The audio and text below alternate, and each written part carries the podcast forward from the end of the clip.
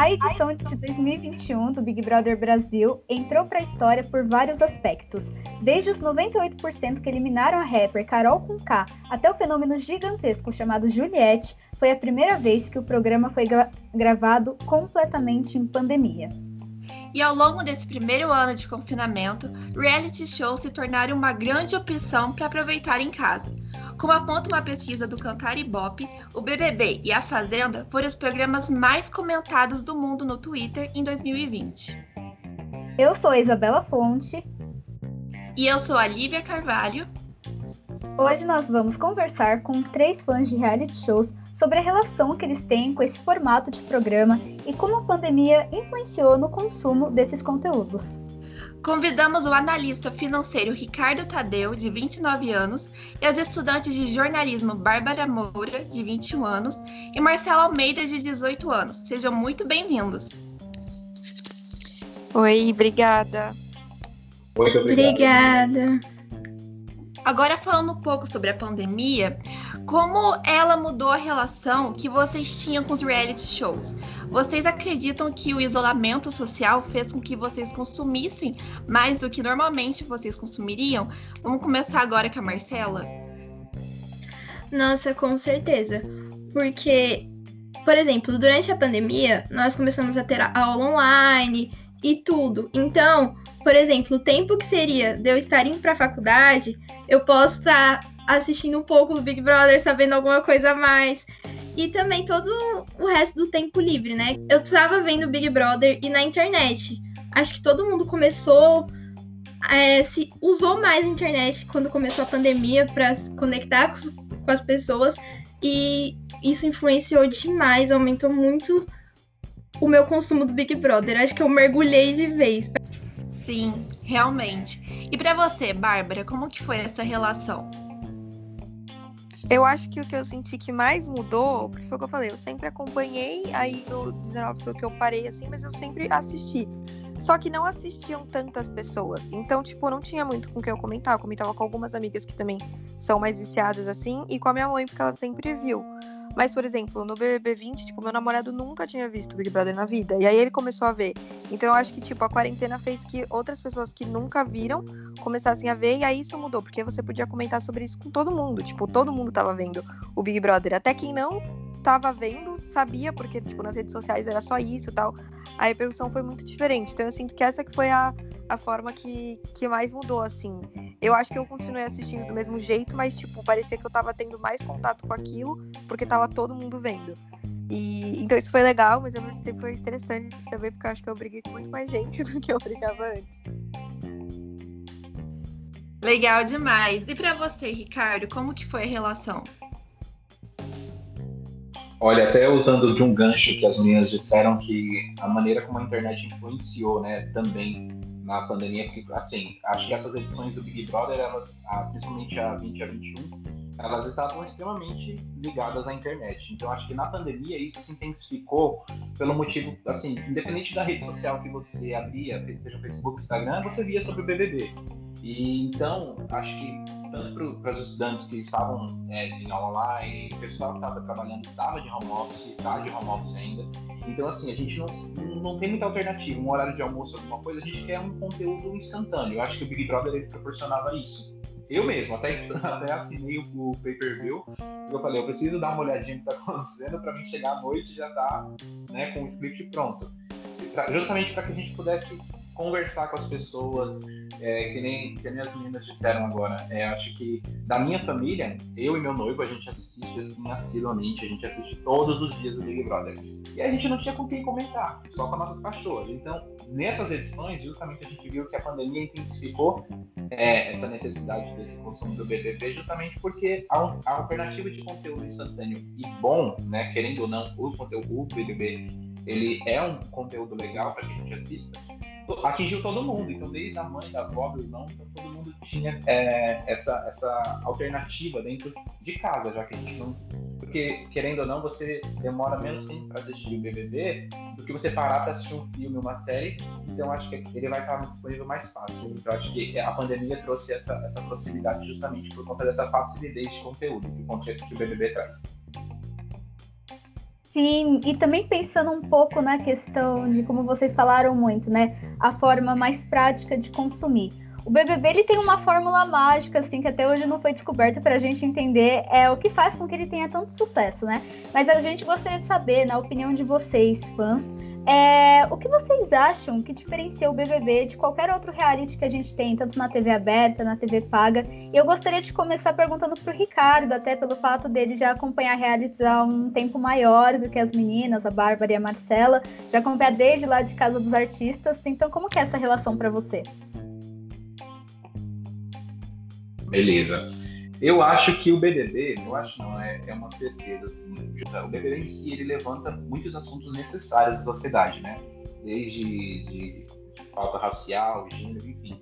E eu acho que a Globo, ela abre essa, essa porta para que, que, isso seja discutido dentro de um reality show. Acho que dentro do BBB isso é mais claro, é mais escancarado, de forma que gera um debate, assim, muito grande. Né? Então acho que é esse diferencial do BBB que, que acho que é, é, o maior atrativo. Ele proporciona um atingimento de um público muito maior, né, um discurso muito mais interessante dentro da internet, porque a gente mesmo sabe o quão foi necessário é, a, o Babu dentro de um, de um, programa, o João, a própria Camila, enfim, o Gil, o Gil mesmo, que foi, né? Então, assim, desde de todos os assuntos, acho que ele possibilita isso, diferente dos outros que a gente não está acostumado a ver.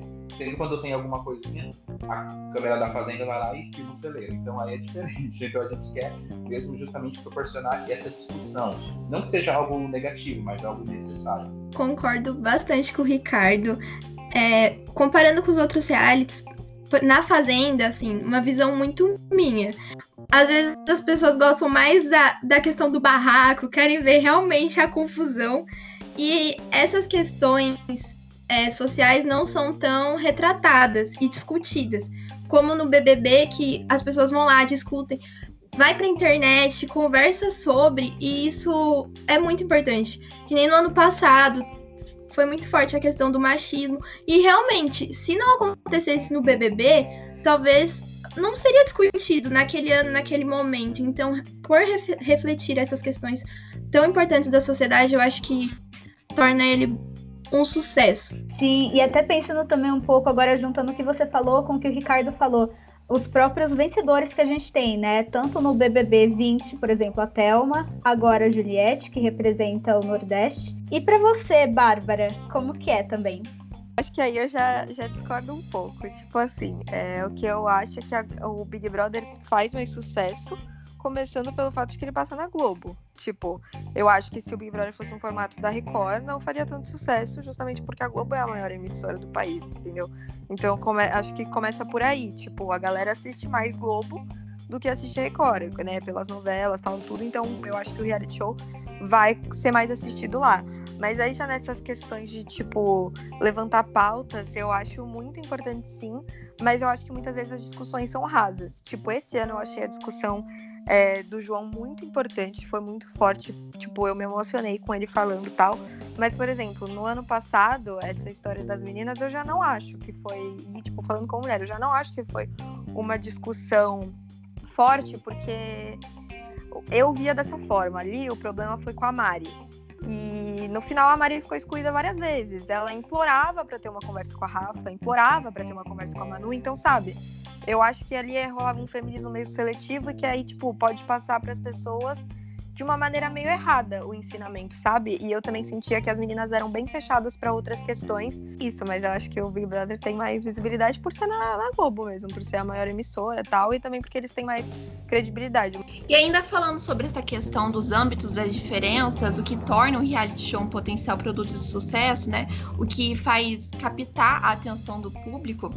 Ainda com você, Bárbara, quais são as diferenças que você mais percebeu dos reality shows que você assistia antigamente e os do dia de hoje? É, eu acho que o que mais mudou e que me deixa mais revoltada é que, assim, isso, a quarentena, não dá pra gente competir com, tipo, criança que não tá fazendo nada em casa votando. Tipo, não dá, entendeu? Isso começou no ano passado, porque não criança, né? Mas, tipo, uma galerinha pré-adolescente, assim, né? Tá, tá com a escola em AD e tal. Só que, tipo, eu não vou ficar parando minha vida para ficar votando. Eu votei, votei, mas, né, eu tenho faculdade, eu trabalho e tal. E para mim isso eu acho que é um, um, reflexo da quarentena. Talvez se a gente não tivesse em quarentena, né? Se não tivesse tudo online, isso não, não aconteceria. Porque eu sinto, sinto não, é óbvio que a galera votou muito mais, né? Tanto que no paredão da Manu e do Prior, bateu o recorde, tipo, teve mais de um bilhão de votos, o negócio passou no Jornal Nacional. E eu acho que isso foi uma coisa que foi fruto da quarentena também. Muito interessante essa questão que todos vocês levantaram, e essa final até do, do voto, da votação, dá pra gente fazer um gancho com a pergunta que eu vou fazer agora, que é em relação até às redes sociais. É, vocês acreditam que essa, essa relação assim das redes sociais, de transformar os assuntos lá dentro em pauta, é de todo mundo estar tá comentando o que está acontecendo, é, essa cultura fez com que facilitasse né, que os é, os fãs de BBB de diferentes épocas, de diferentes lugares do Brasil, às vezes até do exterior, se conectassem para discutir sobre o que está rolando dentro da casa, né? E aí, qual, quais são as mudanças que vocês perceberam que teve na, na interação com o programa e com as pessoas nesse ambiente virtual? E aí, eu gostaria de começar com você mesmo, Bárbara. Eu acho que as pessoas começaram a ficar loucas, né? Tipo, eu acho que todo mundo começou a brigar muito. Parecia que Tipo assim, eu nunca vi o que aconteceu essa edição. Tipo, se a edição passada já foi tensa, esse lance de torcida, esse ano a galera ficou insana, né? Tipo, tem discussão em grupo de Facebook e tal. Eu fui banida até de um grupo de Facebook porque eu defendi o Gil e tal. E aí a galera era fã da Juliette, enfim. Mas eu acho que tá ficando uma proporção meio doentia até. Mas eu acho que o que tá acontecendo é que, tipo, a galera tá ficando muito fanática eu acho que antes as pessoas tinham uma relação mais saudável com o programa, entendeu? Tipo, ninguém se desgastava tanto, tipo, ah, era um programa, fulano saiu e eu gostava dele, paciência, entendeu? Mas eu acho que hoje, tipo, a galera já leva muito pro coração. Então eu acho que, meu, hoje em dia tá muito tóxico isso, tipo, ninguém pode falar nada, você não pode discordar de ninguém, que a galera já tá te ameaçando de morte, sabe? Mas, tipo assim, a galera esse ano cancelava qualquer pessoa por tudo. Tipo. Então, acho que foi uma edição pesada, no geral. Tanto na TV mesmo, quanto, tipo, pra gente nas redes sociais, sabe? Sim, foi bem difícil mesmo o começo dessa edição. Tanto é que, quando anunciaram, né, nossa, vai ser a maior edição do BBB, todo mundo esperava algo super grandioso, algo que era entretenimento mesmo, mas passou dos limites, né? E agora, pra Marcela também é, como que você percebe essa relação da interação dos fãs no ambiente virtual? Bom, é, antes é, usava muito o Twitter para falar de Big Brother e tudo, conversar com as pessoas, mas é, na pandemia eu acho que aumentou muito. Eu até entrei, por exemplo, em grupos no WhatsApp, no Telegram até, para falar mais, para saber o que estava acontecendo em tempo real. E é, um, é igual a Bárbara falou, as pessoas estão loucas. Mas as pessoas é, julgam muito. E julgam de uma forma como se realmente elas nunca errassem, nunca fizessem nada assim, sabe? No reality, as pessoas deveriam estar pelo entretenimento e também não humilhando ninguém, nem tanto dentro do, da casa, tanto aqui fora. Mas é, as pessoas passam um pouco dos limites. Com certeza, Marcela. E para você, Ricardo? Olha, eu acho que o que a Bárbara colocou e Marcela também agora foi de extrema importância. Fato, as pessoas estão perdendo a mão.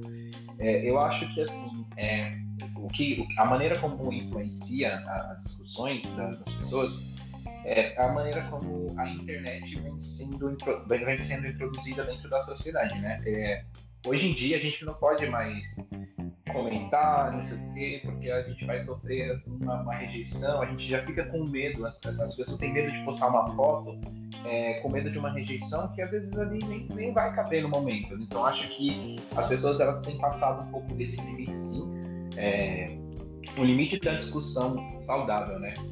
a partir do momento que isso não se torna mais saudável para nenhuma das partes, nem para quem assiste, nem para quem está vivendo aquilo lá. Então acho que a gente tem que ter um, um ponto aí de, de senso para que pare.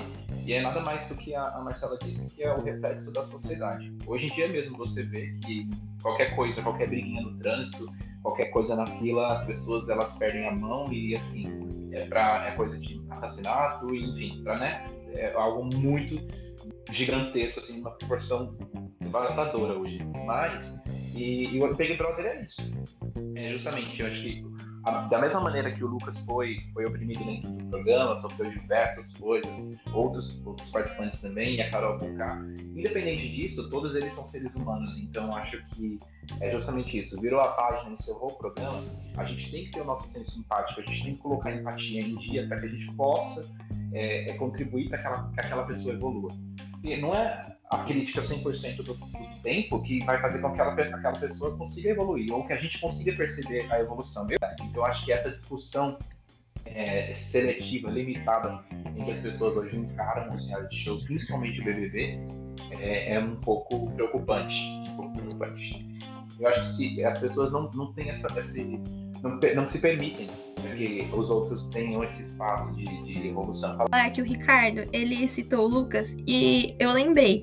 Realmente, quando ele tava lá dentro, ele errou primeiro, aí todo mundo soube é, falar, ó, oh, Lucas, isso tá errado. Tô dizendo aqui fora, né? As pessoas falavam, comentavam, pelo menos com que eu conversava. E também, quando ele sofreu a opressão, também ficaram do lado dele. Então, realmente, eu acho que é muito isso. Você saber quando você precisa chegar pra pessoa e falar: olha, isso aqui que você tá fazendo não tá certo, pode ser feito de outra forma, pra pessoa aprender. Mas também, quando é, ela tá sofrendo alguma coisa, você acolher, ficar do lado. Realmente, é isso que é o Big Brother, né? É, o que eu ia acrescentar foi disso que o Ricardo falou, né? De dar uma oportunidade e tal. Porque, meu, todo mundo erra e acerta. É óbvio que o que aconteceu com a Carol, realmente eu nunca tinha visto em nenhum outro programa. Tipo, uma coisa anormal, assim. Mas o que eu sinto é que hoje em dia a galera, tipo, não dá o perdão nem durante o programa e nem aqui fora, sabe? Porque o que era legal nas outras edições é que, meu, você começava odiando alguém, mas depois você tava amando e aí você odiava de novo, sabe? É isso que é legal. Então, acho que essa questão, tipo, de, de dar o perdão, porque errar, todo mundo erra. E aí eu não entendo porque alguns participantes merecem e outros não. O que a Bárbara disse também, e um exemplo, acho que muito claro disso, de, de que a gente tem, pode existir essa evolução, é o Marcelo Dourado. O Marcelo Dourado ele participou de uma edição onde ele foi extremamente escroto, extremamente assim, mais do banal possível, e ele foi eliminado, enfim e aí houve uma repescagem numa edição futura, ele foi e ele virou campeão, justamente porque ele já tinha um, um, um comportamento muito diferente. E saindo agora um pouco dessa discussão e levando mais agora para um lado mercadológico, né? Sobre a periodicidade e o formato que as emissoras adotam para transmitir os reality shows. Quando o BBB acabou, logo começou no Limite, é, na Rede Globo, só que ele é transmitido apenas uma vez por semana. Vocês acreditam que esse formato não conquista tanto o público? O que, que vocês acham? Vamos começar agora com o Ricardo. Entendeu? Então, acho que é, o formato do No Limite, justamente, acho que o No Limite hoje ele não está tendo uma aderência tão grande, não está tendo esse, esse impulsionamento que eles achavam que teriam. Acho que por conta dessa ausência de, de você, ah, passa na, na terça-feira, então aí eles ainda quiseram emendar com o programa só para discutir o que aconteceu na terça-feira, então não é algo que me agrega muito. Eu acho que eu prefiro muito mais pular de programação, porque é, é, não, vai, não vai me satisfazer, né? Eu, como consumidor, não vai, não vai me satisfazer. Então, acho que eu prefiro muito mais um programa ali diário, um programa que esteja ao meu alcance é, fácil do que uma vez por, por mês. No passado, isso funcionava bastante, porque, querendo ou não, o nosso grau de de, de, assistir, né? Assim, as coisas eram bem diferentes, era, o, o, conteúdo em si era bem diferente. Então, um reality show nesse porte era muito, nossa, exclusivo. Hoje em dia não, hoje em dia a gente existe, outros N programas que, que têm a mesma, o mesmo conteúdo e eu consigo assistir todo dia. E você, Marcela, qual é a sua opinião? Você acredita que esse formato não conquista tanto público? Bom, é, eu não assisti, né, a primeira edição do No Limite, mas eu realmente hoje vejo que as pessoas parece que quanto mais elas consomem, mais elas querem consumir.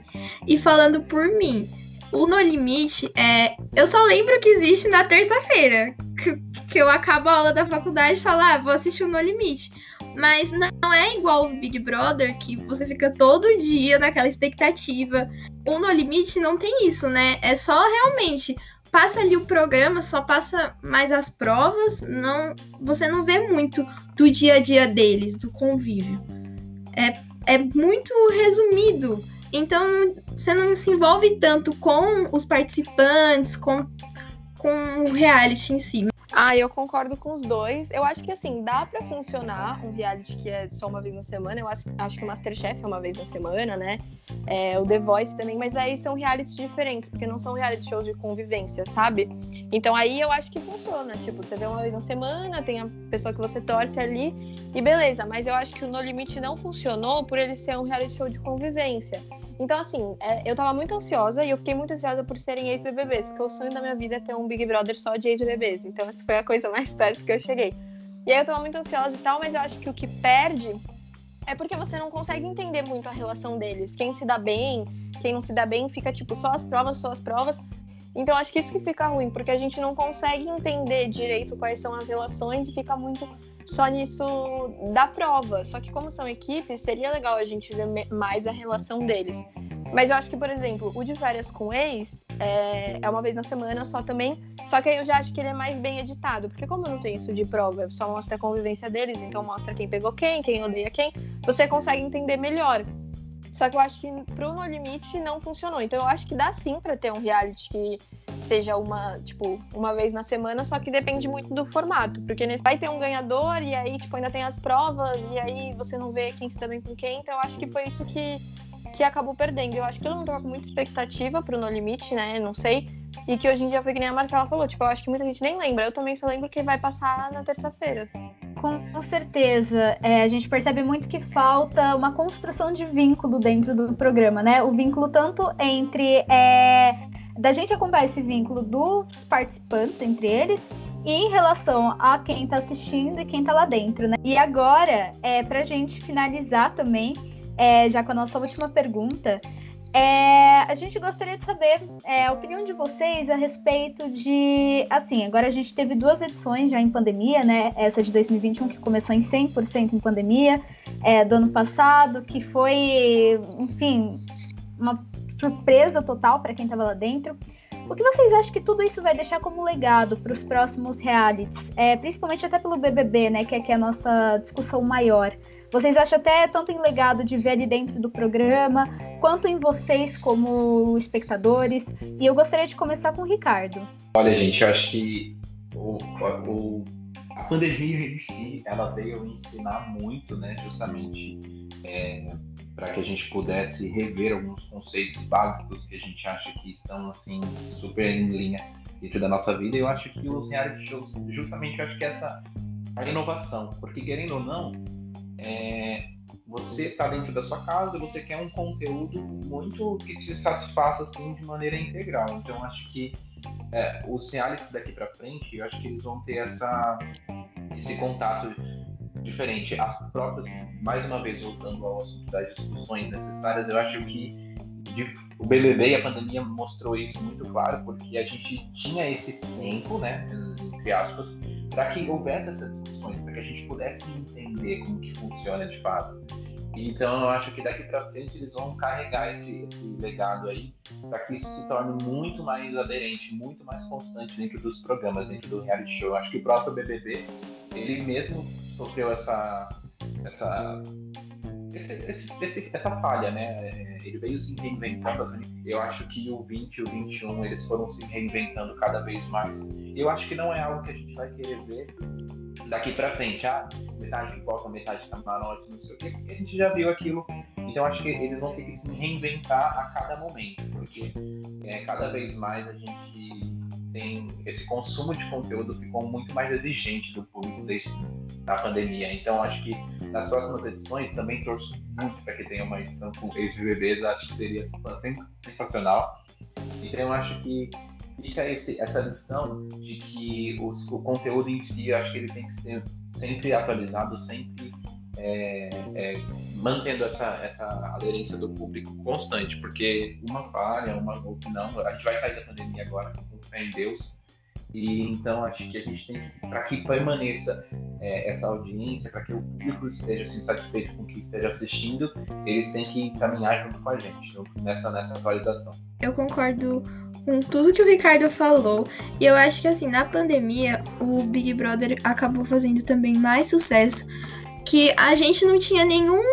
É, era a única coisa que, pelo menos mais no começo da pandemia, né? Esse ano ainda voltou a ter um pouco de novela é, gravada depois da pandemia, mas a Globo tava passando muito essas as novelas re, é, reprisadas, então o único conteúdo novo realmente era o Big Brother.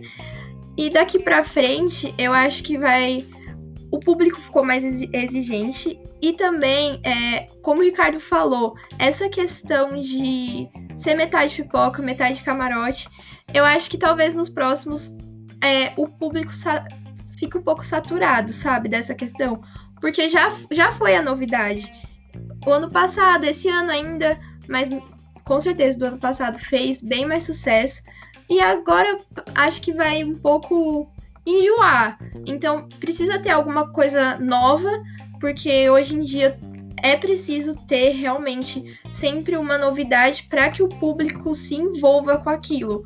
Porque senão volta a ser, acho que como chegou no 19, que as pessoas já não estavam mais tão envolvidas e eles precisaram inventar alguma coisa. Então acho que não sei se nos pro, se daqui no, no ano que vem ou no outro, realmente vai ter que sempre ter alguma coisa diferente para conseguir é, agradar o público e fazer mais sucesso. Então, eu acho que vai ser muito difícil justamente porque foi absurdo o que aconteceu, né? Todo mundo foi cancelado. Então, às vezes eu fico meio, sei lá, desanimada, que eu acho que daqui pra frente só vai ser pior, porque a galera vai entrar com muito medo do cancelamento. Que foi o que aconteceu é, nesse ano. Eu mesma já tô saturada disso, de famoso. Pra mim foi a pior coisa que eles fizeram.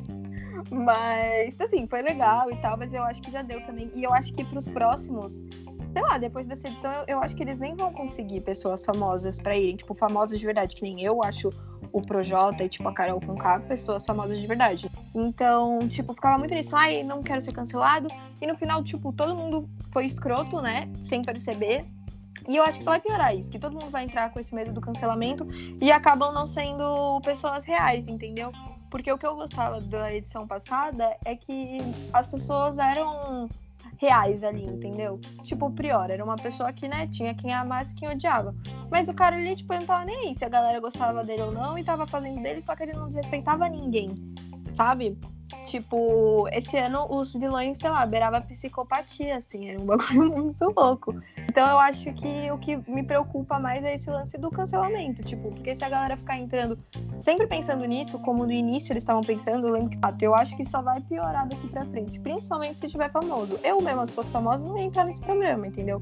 Porque eu acho que o BBB 20 deu muito certo mesmo para quem saiu cancelado. E esse ano já não, tipo, o cancelamento desse ano foi para outro limite, né? Tipo, a Carol Conká, coitada, teve que fazer um documentário aí para se reerguer. E, e, eu acho que é isso. É o, é o, que me preocupa é essa questão do, do cancelamento. Eu acho que as pessoas entram cada vez mais, tipo, com medo de ser o que elas realmente são porque o público também tá muito chato. Tipo, você não pode cometer um erro. Não. A Jade Picon deu uma entrevista até no podcast do, do Christian Figueiredo, falando que ela foi convidada e que ela hum. não foi. E graças a Deus ela fala, tipo, graças a Deus eu não fui, porque vai que eu ia falar qualquer coisa, tipo, meu, às vezes você tá super bem aqui fora, entendeu? Mas eu acho que essa galera que foi esse ano foi porque viu que ano passado deu muito certo. Mas, tipo, Sim. eu ficava com pena de ver o Projota e a Carol Conká, tipo, juro por Deus, porque eram pessoas que não precisavam passar por isso, tipo, não precisavam receber todo esse ódio e tal, porque, mano, os caras já são super ricos, entendeu? E aí é isso que me deixava mais revoltada, porque não precisava passar por isso, não precisava se queimar assim, né? É diferente de uma pessoa, tipo, sei lá, a Sara, né, que saiu cancelada também por causa da pandemia e tal. Tipo, beleza, a mina nunca, não era famosa, ninguém conhecia ela, tipo, não sei se ela é rica, enfim. Mas, tipo, sabe, pessoas que, meu, já têm uma carreira consolidada, tipo, passar por isso eu, eu ficava nervosa por eles. E eu acho que talvez eles vão desistir dessa ideia de famoso. Mas aí não sei também como eles vão reinventar. Porque isso não tem, às vezes nem depende muito da Globo, né? É preciso que o elenco seja bom. Tipo, foi que nem a Marcela falou, que o BBB 18 foi um dos melhores porque o elenco era bom e não tinha nenhum famoso. Só que aí o BBB 19, tipo, já foi horrível porque o elenco era ruim. E isso não tem muito como saber, só quando começa o programa mesmo. Perfeito. Ótimas contribuições, pessoal. Muito legal compartilhar a perspectiva de vocês em relação a esse produto do entretenimento. E bom, esse foi o nosso podcast de hoje com os fãs de BBB sobre o tema de pesquisa reality shows de confinamento durante a pandemia. Gostaríamos de agradecer a Ricardo Tadeu, Bárbara Moura e Marcelo Almeida pela participação. E obrigada a você, ouvinte, que acompanhou o bate-papo até aqui. Até a próxima! Thank you.